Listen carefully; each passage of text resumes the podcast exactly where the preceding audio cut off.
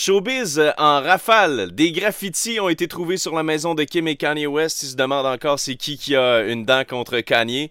Euh, J'ai une bonne poignée de personnes qui pourraient avoir une dent contre eux autres pour toutes sortes de raisons.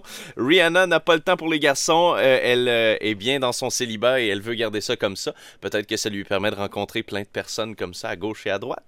Taylor Swift a sorti une application avec le même développeur que celle de Katy Perry. Alors, le pacte de non-agression entre Katy Perry et Taylor Swift est vraiment à l'eau, on dirait, parce que les deux sont toujours en, en constante guerre. Et Miley Cyrus a été engagée pour rejoindre la saison 10 de l'émission américaine La Voix en tant que conseillère. Alors, on va pouvoir la voir au petit écran au courant de l'automne prochain.